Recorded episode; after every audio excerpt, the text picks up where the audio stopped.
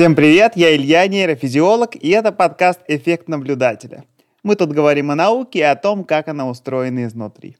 Всем привет, я Кирилл, я программист, и этот выпуск мы делаем на зло нашим э, злопыхателям, простите за тавтологию. Все, кто говорят, что у нас подкаст без хихонек, сегодня мы ответим на это со всей серьезностью. Ведь тема нашего выпуска — смех и юмор, а точнее гелология, так называется наука междисциплинарная, изучающая эти явления. Привет-привет, это математик Андрей. Тема действительно сложная и многогранная, и поэтому мы сегодня впервые позвали сразу двух гостей из разных сфер. Так, далее в алфавитном порядке. Первый наш гость — это Алена Иванова, кандидат психологических наук. Она нам сегодня расскажет про психологическую природу смеха и методы его изучения. Алена, добрый день. Добрый. И во-вторых, с нами сегодня Сергей Троицкий, кандидат философских наук. С его помощью мы взглянем на смех и юмор как на общественно-культурные явления. Добрый день. Добрый день. Мы обычно начинаем выпуск с такого общего теоретического знакомства с предметом обсуждения.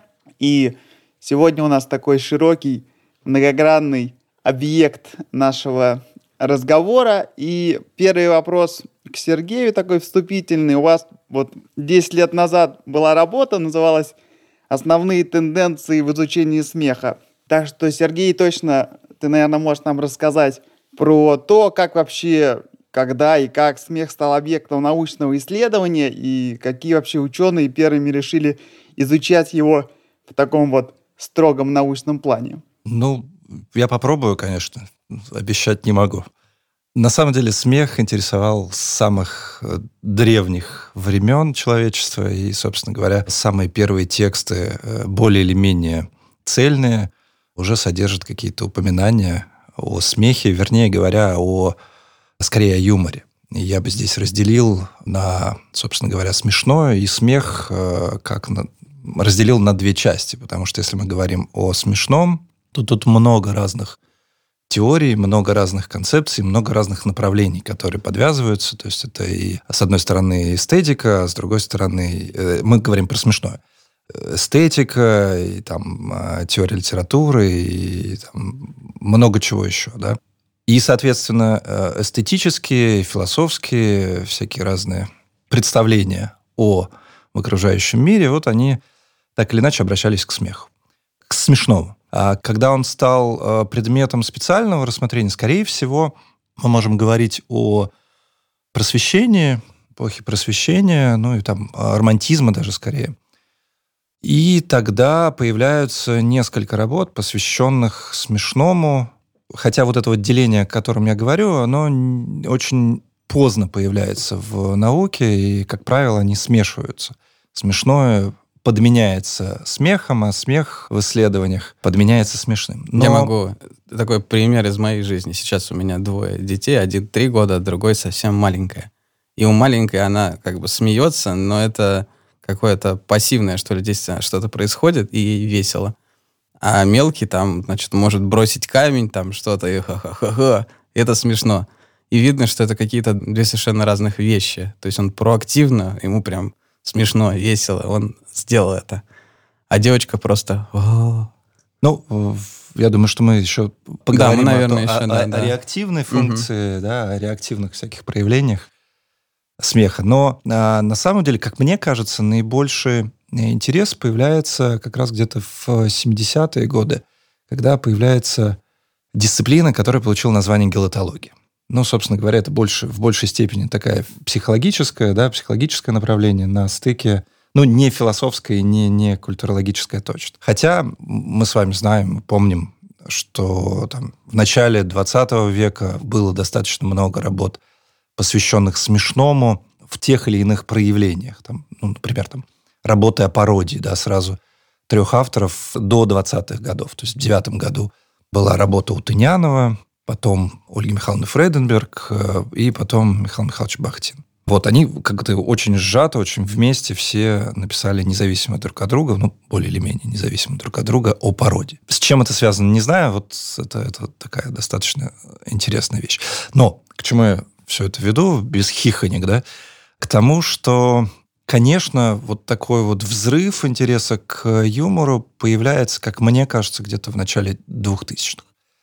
И связано это, как мне кажется, вот с тем самым аффилиативным или эмоциональным поворотом в науках вообще. Да, все уже устали к 2000 годам о поворотах, поэтому решили да, уже от всяких таких там культурных, лингвистических и прочих-прочих обратиться к эмоциям. И там появляются работы по истории эмоций, с одной стороны, да, вот там как-то независимо ни от кого. А с другой стороны, вот появляются работы о смехе. И, собственно, вот в 2000-х просто бум интереса к смеху, появляется огромное количество журналов, которые так или иначе завязаны на а, статьи о смехе. Появляются различные мероприятия, которые проходят, вот сейчас проходят они буквально постоянно, там, по всему миру мы можем найти где-то... То есть это общемировая тенденция? Да, да, это общемировая тенденция. И такой, ну вот где-то с 70-х годов э, психологи впереди планеты всей, они там ринулись изучать смех. А мы так подтянулись.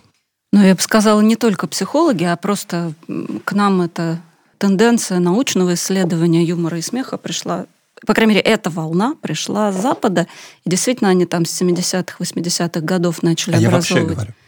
Не ну, не там не только психологи, mm. да, и они начали образовывать научное сообщество, но действительно это постепенно разрасталось, разрасталось, и сейчас можно наблюдать бум во всем мире этих и, и с одной стороны исследований научных, а с другой стороны увлечение практическим применением юмора и смеха в самых разных направлениях ну, такие целебные функции юмора и смеха.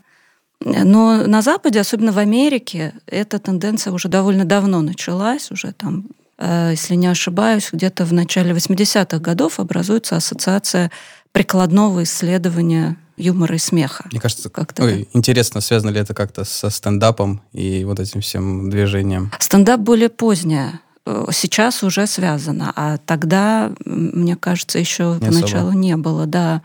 Э, но там много направлений. Это и и тренинги с помощью юмора, и психотерапия с помощью юмора, и там различная клоунада, больничная клоунада, просто клоунада. Ну, йога, смех, это много разных направлений. И все больше и больше. В Германии есть йога с пивом. Немножко такой э, сайт. Ну ладно. Первая шуточка в нашем э, подкасте «Без хихоник».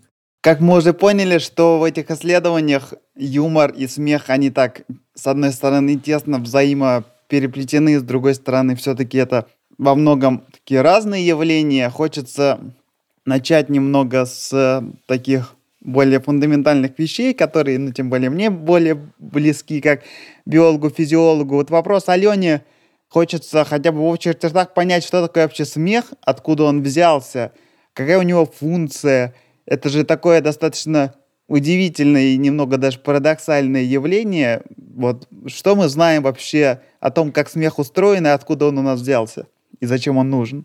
Ну, действительно, явление загадочное, очень много разных гипотез на эту тему. На мой взгляд, так и неизвестно, вот мой вывод. Но, э, во-первых, мы знаем, что смех есть и у многих животных или, по крайней мере, что-то похожее на смех, очень похожее. Ну вот я весьма скептически отношусь к идее о том, что собаки улыбаются. Мне кажется, только хозяева это могут наблюдать. А вот э, то, что могут смеяться приматы, совершенно точно, да, и то, что был зафиксирован смех у крыс, что неожиданно для меня было, э, по-моему, у кого-то еще. Ну, вот э, сама реакция такая дельфинов. у дельфинов. А мы можем понять, что это смех в таком виде, в котором мы его понимаем, что это именно что-то такое вот, ну, скорее позитивное, чем какая-то агрессивная реакция. Потому что есть же версия, что смех и особенно улыбка — это трансформирующийся вот агрессивный оскал обезьян. Мы можем как-то, может, в экспериментах разделить, что у животных вот этот смех, он, ну, хотя бы в каких-то общих чертах повторяет то, что мы у людей видим. Ну, в общем, конечно, мы можем посмотреть, в каком контексте это возникает. Да? Ну, если у обезьян просто зафиксировано что-то типа шуток примитивных так, на, на детском уровне, то крысы, например, смеются от щекотки. У дельфинов тоже типа игры. То есть, ну, в общем, это несложно понять во взаимодействии с животными, контекст э, возникновения этой реакции. А, ну, действительно, есть такая идея, если не ошибаюсь, это Роберт Провайн, и вот у нас очень активно это этим занимался Александр Григорьевич Козинцев – Э, идея о том, что смех, он возникает из э, оскала, да, вот эта мимика смеха возникает из оскала, из агрессии. И смысл этой мимики заключается в том, что я на тебя сейчас нападаю, но это не по-настоящему, это понарошку. И действительно, у животных вообще помимо смеха у тех животных, у которых нет смеха. Вообще есть много разных знаков. Я вот наблюдаю за своей собакой, да, они же тоже, вот когда чужую собаку видишь, не всегда понятно, он рычит-то по-настоящему или э, он играет. Не всегда это поймешь. Рычит и рычит. Иногда они имитируют нападение, так он по-настоящему покусает или нет. И вот э, собаки, они как это, пригибаются так немножко, да, это показывает, что это игра. Это игра.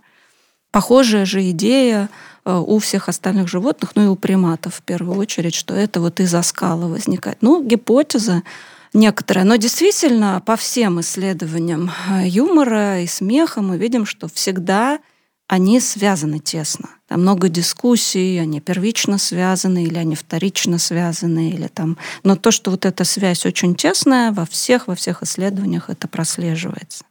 Связь между, между чем и чем? Между агрессией, mm. нападением да, и смехом. Э, в ряде случаев смех, вообще юмор рассматривается как э, вариант невербальной агрессии. Что вот мы достигли такого уровня взаимодействия в обществе, что мы уже можем там не с кулаками друг на друга, а всего лишь шуточкой поддеть. Иногда. Ну и агрессия. Достаточно легко переходит э, в смех и наоборот. Да, там всякая а, игра, а, заигрывание и так далее могут легко перейти в кулачный бой. И, в общем, они действительно связаны. Я бы, я бы просто развел немножко что, э, различные проявления смеха. То есть смех может быть не только вот таким вот социальным проявлением. Он может быть еще и ну, собственно, что использует йога смеха, например, да, то есть э, это может быть некая... Ну вот э, есть авторы, которые говорят о том, что одним из способов получения необходимой эмоции является тренировка э, мышц лица.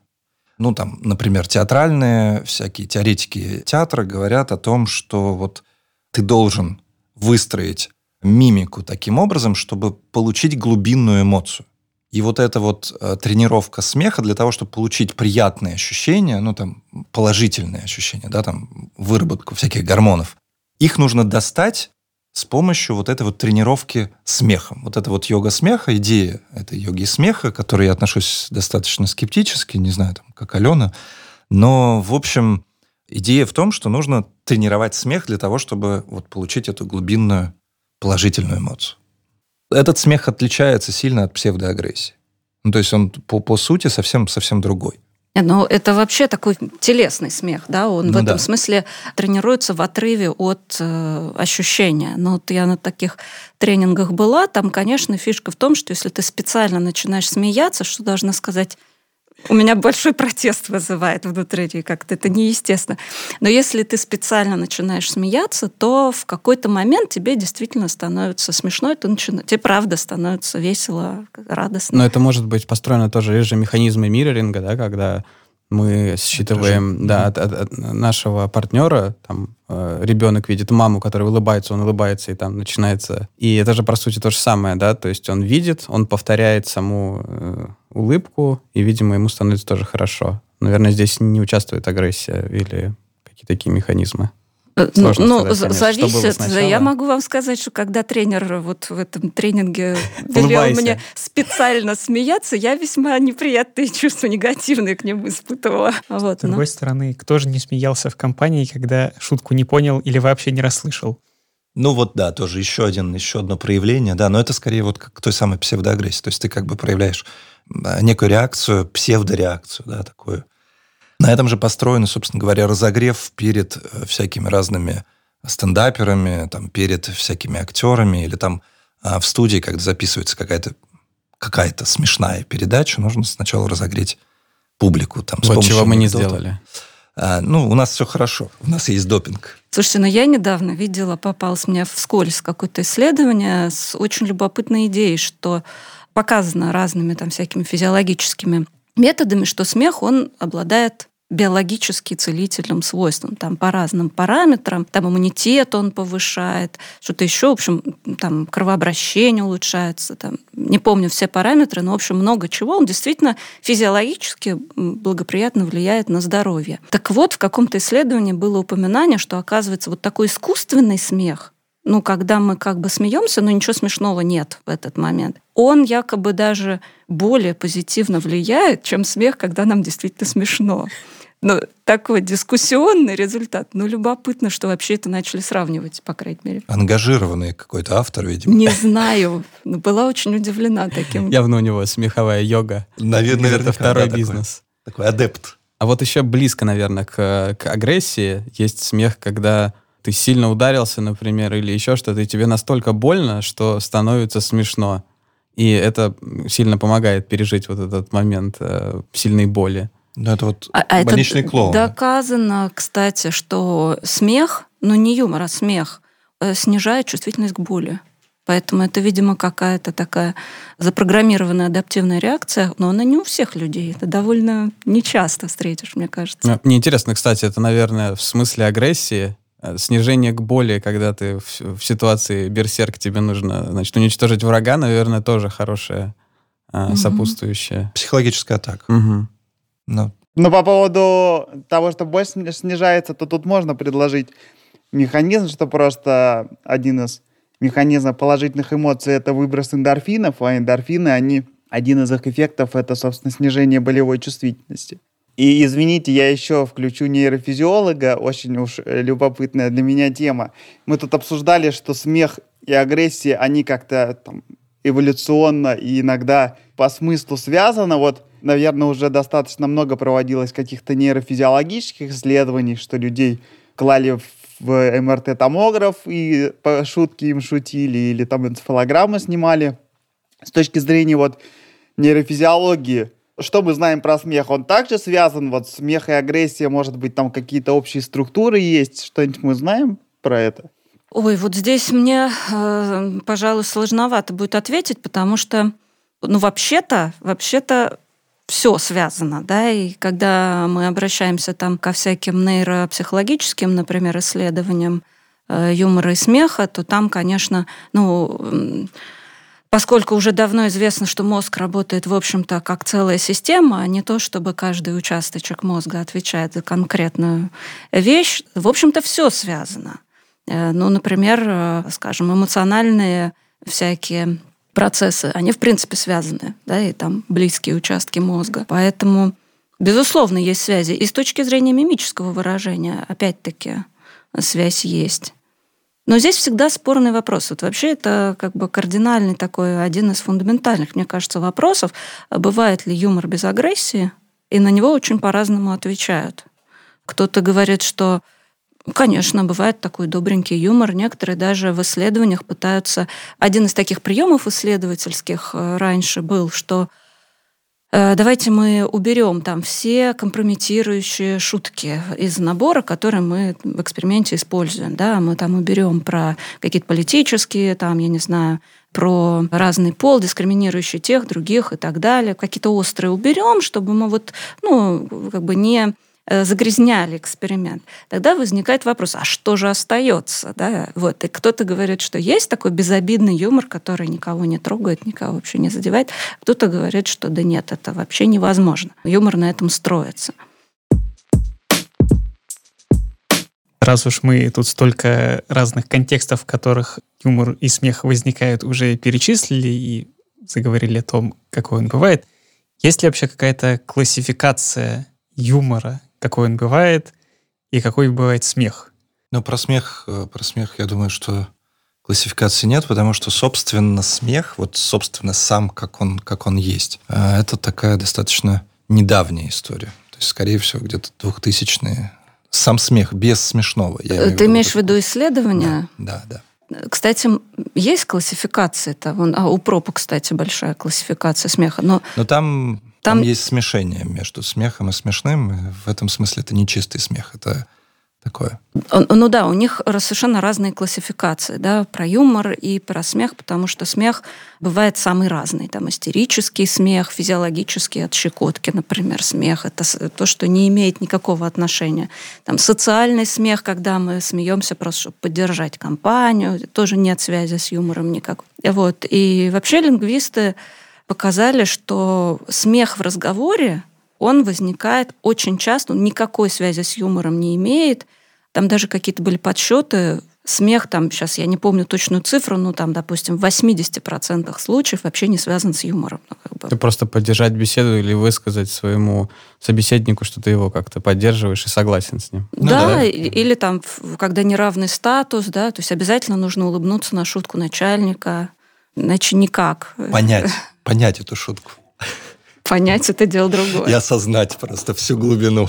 Вот. А что касается юмора, то здесь э, вот как раз из этой проблемы действительно соотношение агрессии и такого социального юмора, доброжелательного, э, все время ведутся дискуссии. Вот одна из таких разработанных, достаточно популярных концепций. Это концепция стиля юмора, что, ну хорошо, давайте не вашим, не нашим. Значит, в каких-то случаях юмор связан с агрессией, а в каких-то случаях он такой добренький, хороший, мы друг друга поддерживаем. И вот Род Мартин разработал такую сейчас популярную концепцию, там четыре стиля юмора – доброжелательный и агрессивный, направленный на других или направленный на себя. Она очень много использовалась, но сейчас очень такая большая критика идет на нее.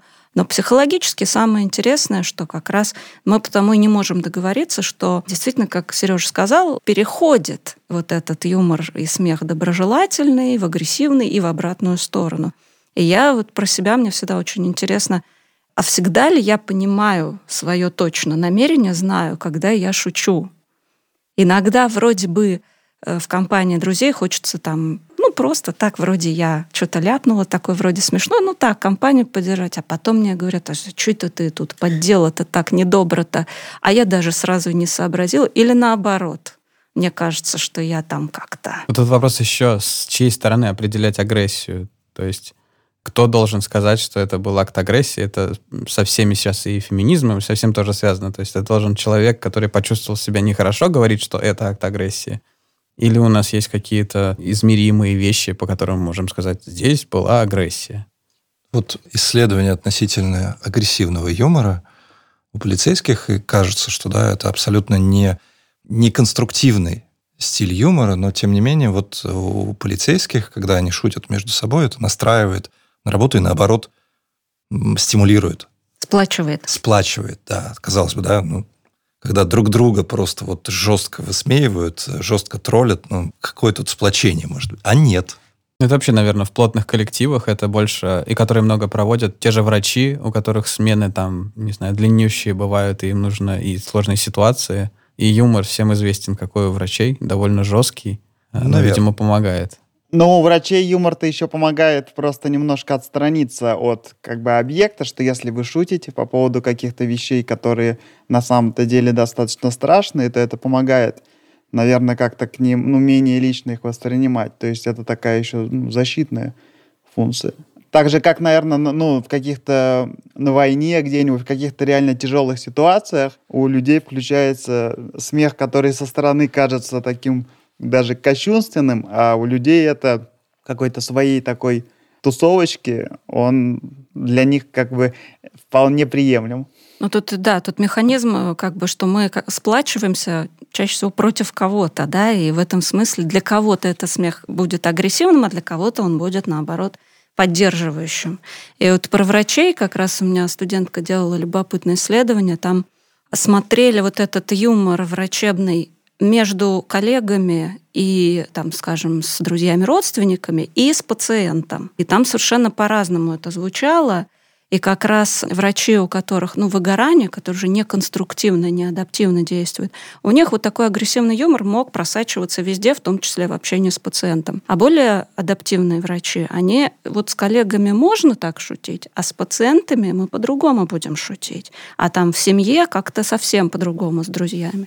Это интересно, то есть уставший человек, как я не знаю, это истощение эго, по-моему, называется, да, или как-то так, когда ты уже просто на нуле, выгорание просто на работе. Да, истощение. То есть это достаточно сложная деятельность, выделять, с кем какой юмор у тебя. Это прям такой социальный инструмент для общения с остальными. Ну, это же не только юмор, это касается всего тона общения.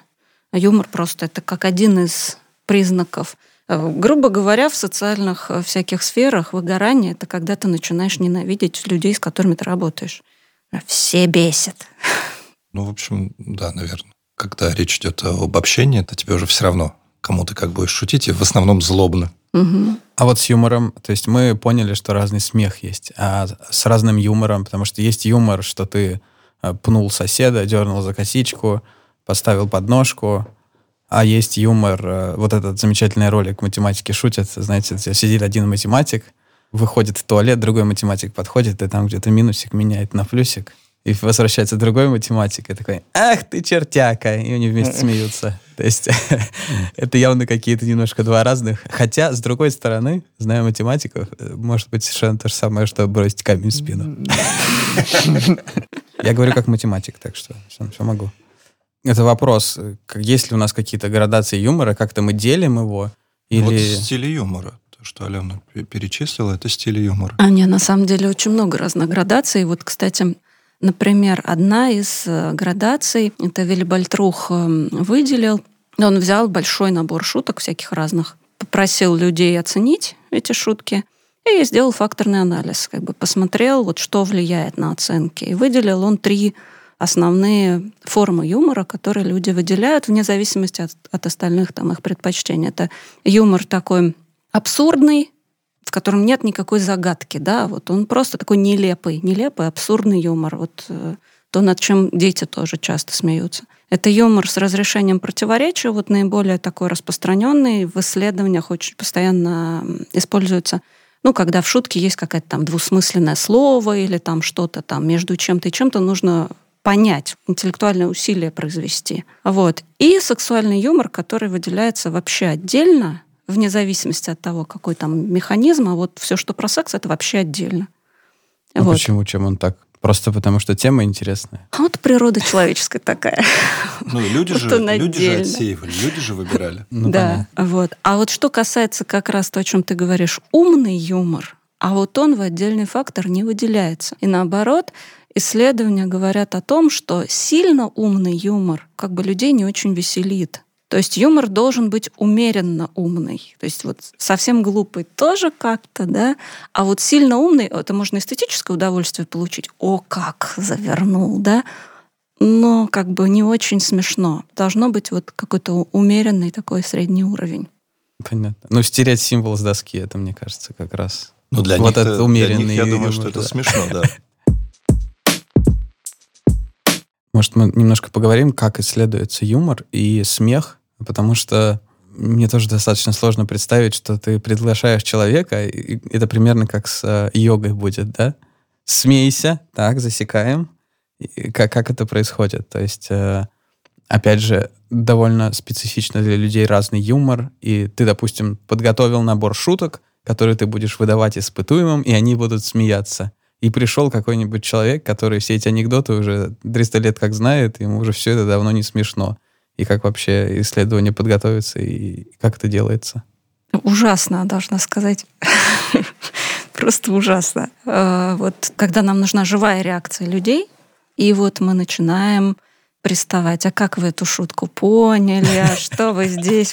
Ужасный процесс совершенно. Все умирают. И сразу возникает естественная критика. Что тогда от этого юмора остается? Вы его так препарируете. Ну а как мы еще посмотрим, что там внутри, если мы так препарировать не будем? Поэтому мы сначала спрашиваем, ну как вам этот анекдот? Смешно? там фотографируем или там снимаем реакцию первую, а потом начинаем нудеть. Ну а что там, а как там? А, ну, мне кажется, это еще более человечно, чем класть человека в эту в МРТ? В МРТ, томограф, да-да-да-да. И тут шутить с ним, у него клаустрофобия, а тут ему, значит. Поэтому, мне кажется, мы еще гуманны. Но все равно должна сказать, что когда я в клинике проводила исследования, Несмотря на то, что это была нудятина, но тема-то звучит забавно, как вы говорите, хихоньки, хахоньки. Никто не знает, что это совсем не смешно. То есть стояла очередь из пациентов. Все хотели. Там выходили такие, ну, как бы... Надо выход делать с другой стороны кабинета. В окно. Да. Да, это интересно. А возвращались еще потом? Ну, возвращались, но уже не по причине смеха, а потому что психолог. А, я думал, просто забыли что-то. То есть, получается, можно оценивать субъективную реакцию, как человек сам воспринимает, да, как он оценивает, смешно, не смешно.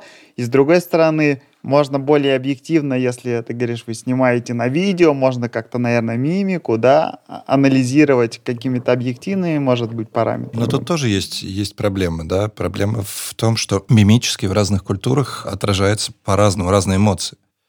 И в этом смысле, если вдруг нам попадется кто-то из другой культуры, то мы-то думаем, мы-то интерпретируем так, а там все совсем по-другому.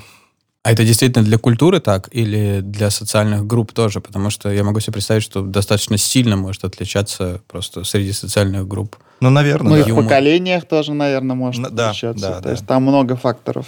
Просто тоже как вы в исследованиях учитываете это как-то или нет? Потому что вы исследуете юмор на каком-то наборе шуток, и надо понимать, что хотя бы примерно их все понимают одинаково. Ну, поэтому мы пытаемся сравнивать, как люди понимают, объясняют э, оценки, и, с другой стороны, вот эту экспрессию лицевую. А японцы вообще в какой-то момент... У них же вот как раз не принято выражать. Да, они там очень скрытные люди по сравнению с нами. А, да, они вообще изобрели какой-то аппаратик, чтобы измерять сдерживаемый смех. Так вот, как лай-детектор, я так себе представляю. Вообще очень интересно. Надо сказать, что даже если люди из одной культуры, все равно кто-то пытается тебе понравиться и смеется над всем, а кто-то наоборот. говорит, Не возьмете меня голыми руками, я смеяться не буду. Я же на исследование пришел. Да, да. А это всегда у меня вопрос. э, Там же пытаются всегда как-то хитро не, не показать испытуемому, э, собственно, на что его испытуют.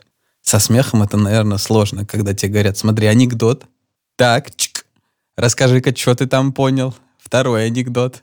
И тут уже сложно не понять, э, что от тебя там требуют. Можно, конечно, какие-то игры пробовать. Там, наверное, более социальный смех. Наверное, можно представить себе эксперимент, где там всех запустили, создали какую-то ситуацию, которая провоцирует смех, и как-то изучили это. Наверное, с этим может быть попроще. Какие-то опросники потом такие тоже. Можно работать же и с визуальным материалом, то есть э, показывать мем, например, какую-нибудь карикатуру, и там же немножко по-другому все работает, но тем не менее. Сказать, что изучаешь ты цвет и реакцию там организма. Ну, врать э, нельзя, глаза на цвет. ну, некрасиво же, ну что ж так. Ну, конечно, ученые так не делают. Нет, ученый не Где же этика? Надо сказать, что бывает обратная ситуация. Мне тоже кажется, что трудно скрыть вот действительно, что ты занимаешься юмором, да, но некоторые наши подопытные, они наоборот, они начинают нас подозревать, что ага, это все отвлекающий маневр, тут ваши анекдоты, а на самом деле, наверное, интеллект вы исследуете. Ага.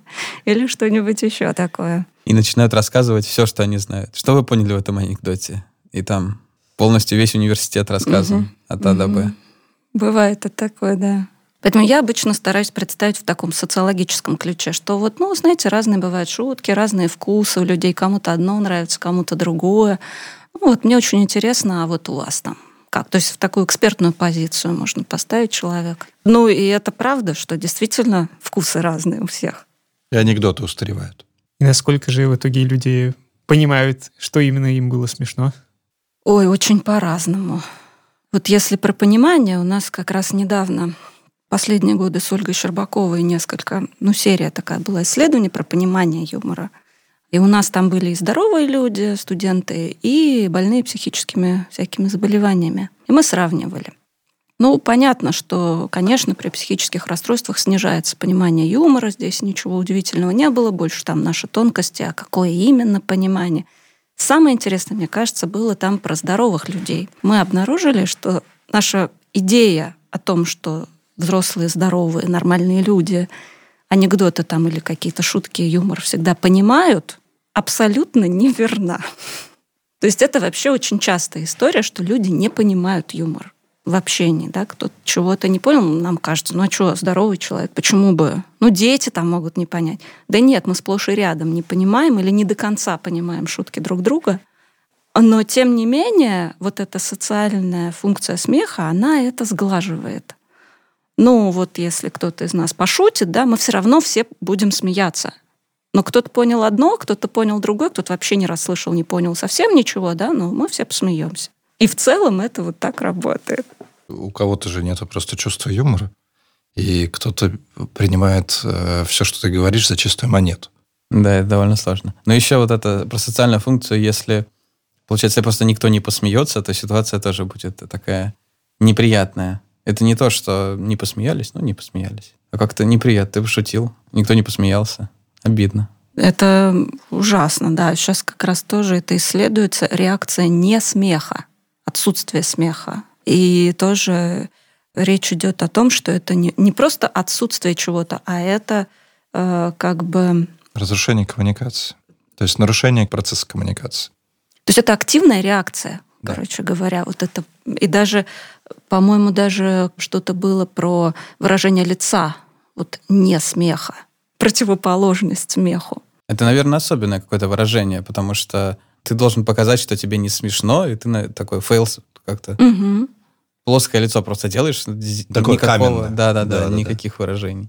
То есть, если ты буквально недавно там как-то разговаривал, там же проявлял живые реакции, но если тебе здесь вдруг тебя дернуло вдруг вот сказать, что ты не с этим человеком, то ты превращаешь свое лицо просто в маску. Как ты можешь над таким смеяться? Да, что, что это, наверное, вот сейчас тоже возникать должно чаще с тем, что нельзя там российский юмор, нельзя там э, какой-то унижающий множество юмора сейчас становится все более как-то неприлично, и, наверное, на кухне у себя ты такого не увидишь, а когда ты в какой-то группе, в которой считается это не камильфо, и кто-то так пошутил, то остальные, наверное, должны показать, что они против. Что, что им не смешно. Хотя им, может быть, и очень смешно, гомерически они там внутри умирают просто.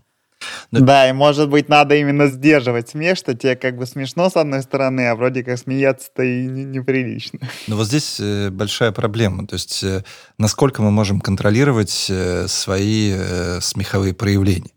И надо ли вообще это делать?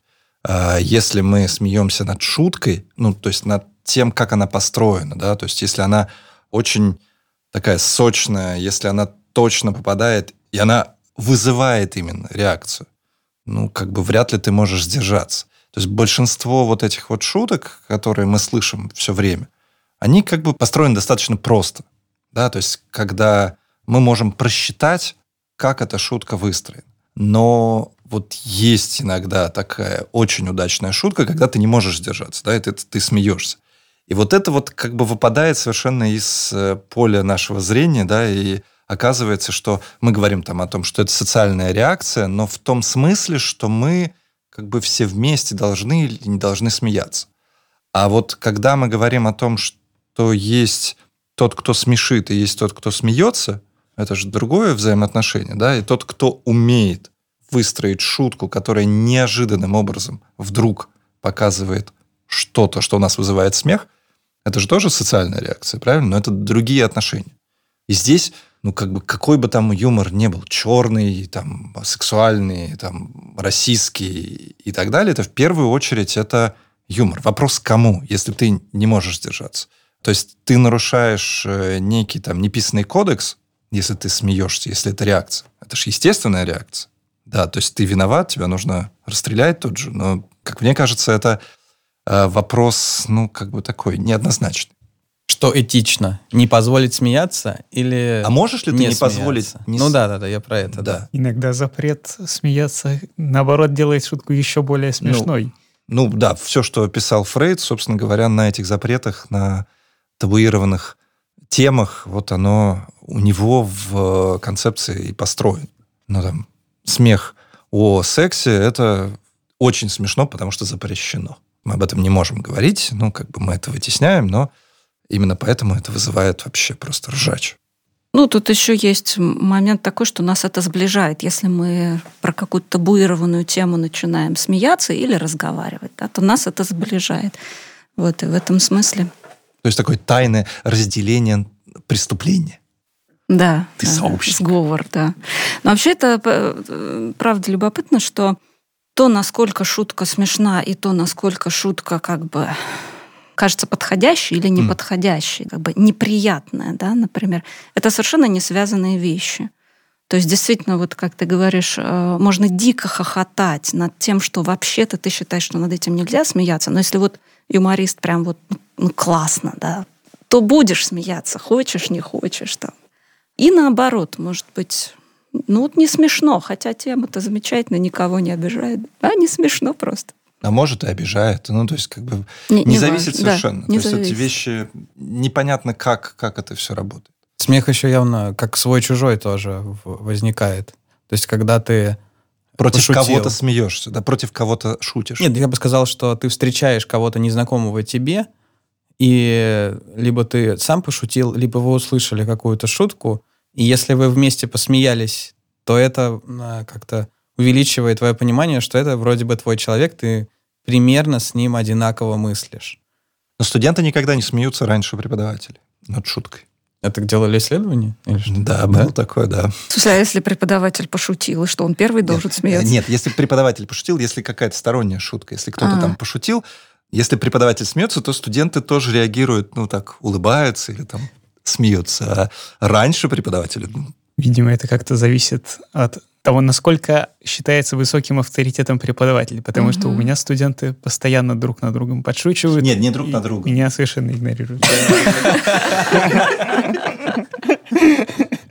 Если они друг над другом, это другая история. А когда общая, общая тема, когда там кто-то пошутил, ну там, не знаю, радио, там какой-нибудь, кто-то пошутил про всех, то вот тут э, тот самый дурак Шрёдингера, э, у нас просто был на конференции в этом году, вот на конференции этого года Ян Броуди делал доклад про дурака Шрёдингера. Это его термин. А суть в том, что вот э, стендапер или кто-то, шутник, в общем, некий шутник, он шутит, но реагирует дальше в зависимости от того, как реагирует публика. Ну, то есть, если все засмеялись, он- ну да, это шутка. Да, это, шутка. это- это была шутка. Да. А если никто Если не нет, смеется, то Слушайте, ну... это я всерьез да. Это подводка, и следующую шутку сразу, да, Да, да, да, да. Понятно. Я в этом смысле что-то вспомнил, э, как Дюма, может, немножко в сторону, просто про литературу. Чем отличается, может быть, сейчас там, написание от тогда? Потому что тогда он писал главу, выпускали ее там в газету или в какое-то издание, и дальше народ как бы был какой-то отклик. Он такой, так, м-м». И, значит, по-другому писал. И сериалы в этом смысле гораздо ближе сейчас там, к Дюма, чем современные романы в этом смысле. Да, но в любом случае выходит, что юмор и смех — это не только со стороны рассказчика рассказать шутку, это всегда взаимодействие со слушателем. То есть слушатель не пассивно воспринимает шутку, а должен как-то соучаствовать. И это как раз к вопросу о том, считает ли он что-то допустимым, может ли он подавить. Мне кажется, это как раз одна из причин, почему люди с психическими расстройствами, у которых социальные взаимодействия нарушены, иначе воспринимают юмор. Мы затрагивали тут тему, что какие-то шутки в разных обществах и субкультурах могут быть приемлемыми, неприемлемыми, смешными, не смешными. Много, наверное, каких-то таких кросс-культурных проводятся исследований про сравнение там, в разных странах и народах, какие, может быть, они предпочитают темы, потому что вот я знаю, Алена участвовала, да, в большом исследовании по юмору вот там среди 25 стран. Там, правда, насколько я понял, не очень много отличий нашли. Но, тем не менее, мы есть у нас какие-то хотя бы такими крупными мазками, может быть, яркие различия между разными культурами вот в контексте юмора? А, ну, конечно, есть, но мне кажется, что э, темы, да, это ну, не очень отражает суть самого юмора. То есть сам-то юмор и смех это универсальные, конечно, феномены. А вот над какими темами принято шутить, не принято шутить, как принято шутить, жанры юмора. Вот я недавно как раз разговаривала с э, японоведом, Она мне рассказывала, что у японцев вообще нет такого жанра, как анекдот, там какой-то другой, боюсь наврать, как это называется. Или, скажем, поколенческие вещи, да, вот раньше были анекдоты, а сейчас в основном мемы. гораздо чаще. Это то, что все время меняется. И в этом смысле в науке как раз есть такие исследования, да, но они более такие ну, это то, что временно, вот в, в одну эпоху одно, в другую эпоху другое. Конечно, э, самое интересное, если мы как направление научно рассматриваем геологию, это вот то, что универсально. Таких много исследований про сравнения межкультурные. Там принято ли выражать то, что тебе смешно, или не принято, наоборот, это надо скрывать. С кем можно смеяться, с кем нельзя смеяться, да? Но японцы, они же вообще такие все супер вежливые, наверное, действительно у них там очень так аккуратно они шутят, и несложно поверить, что с анекдотами у японцев напряг, поскольку анекдоты обычно высмеивают кого-то, а, видимо, в японской культуре как-то так не принято. Ну, анекдоты не обязательно высмеивают, а там они строятся как сообщения, да, сообщения о чем-то.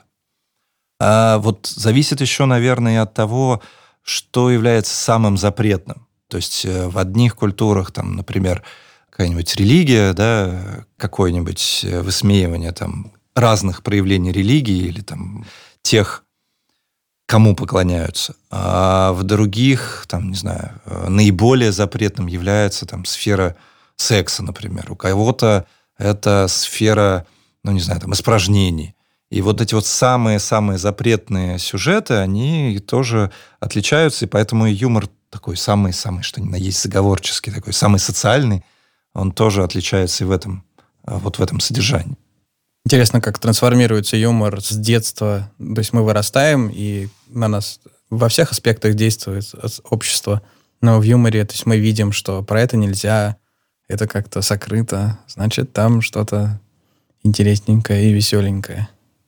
Ну, наверное, да. Я думаю, что все это как бы так тренируется, что ли. То есть в процессе взаимодействия между людьми. Ну, как бы друг, друг с другом, друг у друга, вернее, мы перенимаем те привычки, которые связаны с реакциями. На что мы можем реагировать так, а на что, ну, в общем, нехорошо. Не, вот будем как-нибудь игнорировать этот сюжет. И с детства мы, мы же все время, все время тренируем себя. Да, с детства мы все тренируем. Мозг тренируем, там, юмор тренируем, мышцы, всякие разные. В результате к чему мы приходим? К тому, что мы не понимаем юмор, не можем двигаться. Это там про детей исследований много, они очень интересные. И идея основная заключается в том, что дети, как бы самое, мы же смеемся над чем-то злободневным, да, актуальным. Это как на уровне общества, так и на уровне отдельного человека. И э, с возрастом тоже. То есть дети больше всего смеются над тем, что им было трудно, и только что они этим овладели. Ну, например, там анальный юмор возникает очень активно тогда, когда ребенок справился с горшком. Вот там как раз 2, 3, 4 года у кого как. Вот у меня, я помню, очень ярко, естественно, я на своем ребенке следила же, все стадии любопытно. И я помню, что в какой-то момент, не помню уже какой возраст, ребенок дико боялся Бабы Яги. Что-то там сказок мы начитались, он прям боялся очень, что Баба Яга там придет, что-то сделает. А потом он вдруг этот страх преодолел. Ну вот прошло это. И какой-то период для него все на тему Бабы Яги было бешено смешно. Он заливался просто. Вот как раз отражение вот этой победы над своим страхом. Могу сказать, что красная рука, зеленые пальцы и черная простыня все еще довольно страшно для меня. Пошли признания просто дальше. Ну, что вы хотите? У меня, я не знаю, сколько мне было, я был маленький. Но мама нашла одно место поближе к сцене. А мама сидела далеко, а я был поближе к сцене. Ну, в общем, дядю я не отпускал соседнего. Ужас какой. Посмеялись, полегче стало. Мы вот уже сколько времени? Уже много лет, с 2011 года. А в Одессе вообще с 2001 года. Стали проводить здесь, в Петербурге, тоже конференцию по смеху. Там это называется «О природе смеха», и она вот уже вот какая-то 17-я, по-моему.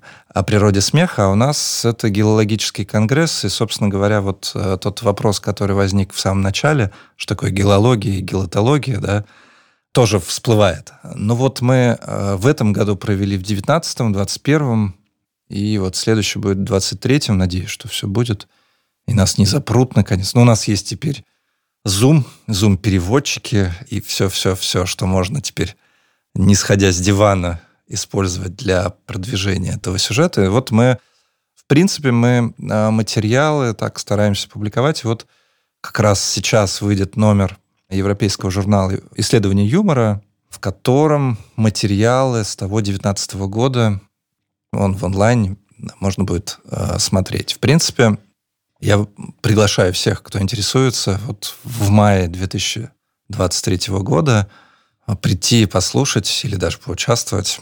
Что касается геологии и гелотологии, то, о чем я не могу молчать, геология – это неправильное название. То есть оно с точки зрения греческого языка, с точки зрения законов греческого языка, это неправильное название. Это вот ошибка. Но для того, чтобы расширить э, проблемное поле, заниматься не только, собственно, психологией и а, заниматься, например, какими-то универсальными законами смеха, сделать специальную дисциплину для этого. Вот мы придумали такое название гелология, чтобы недалеко отходить от гелоса, да, недалеко отходить от гелотологии, которая уже сложилась за эти 40 лет, 50, 60 но чтобы вот как бы как-то выделяться. И вот если сейчас смотришь и задаешь в поисковиках, то там обычно приходят геологии, и вот э, периодически участники пишут, кого приглашаешь там в качестве докладчиков. Ой, я не занимаюсь геологией, я я скорее там э, смехом. Наверное, это конференция повеселее, чем э, математические конференции или физические. Не, это скучно, это все сидят, занудствуют, да? Да. Это как грустный клоун, да? А... Шутки не приветствуются. Да, клоуны даже, когда приходят, вот уже хоть, хоть что-то даже, вот они, когда теоретизируют, уже что-то смешное. А да, когда, когда вот такие вот э, зануды приходят и начинают что-то говорить про смех, ну, страшно слушать уже. Но вокруг этого конгресса как раз российские э, исследователи юмора группируются вот уже сколько лет. И как раз очень видно, что, во-первых, становится интересующихся больше, существенно больше. И сейчас мы уже достаточно успешно внедряемся органично в международное сообщество. А с другой стороны, э, идет профессионализация. То есть, скажем, ну, вроде я не такая старенькая еще, да, но сколько там, 20 лет назад э, у нас все считали, что, ой, юмор, да это же все знают про юмор. Любой, из любой области абсолютно человек считал, что... Анекдот расскажи. Да, анекдот расскажи, все понятно. Что ты тут диссертацию защищаешь? Всем же понятно. И шутки твои не смешные, а я лучше расскажу. Вот. То сейчас уже это рассматривается вполне всерьез как научное направление, и исследователи, которые приходят к нам из разных дисциплин, они уже понимают, что это не просто так пошутить, а это все-таки уже полноценное, серьезное направление. Ну, вот мне понравилось, мы когда готовились, там один из журналов, в котором публиковали статьи, журнал о счастье, или как-то так называется. То есть эта концепция на самом деле довольно, наверное, здоровая, и, в принципе, это сейчас сильно двигается, вот этот весь а самоосознанность, вот это вот все, к тому, что человек должен себя хорошо чувствовать. Э, сюрприз. И, наверное, да, это замечательная только тенденция видеть, что изучают, как человеку быть человеком.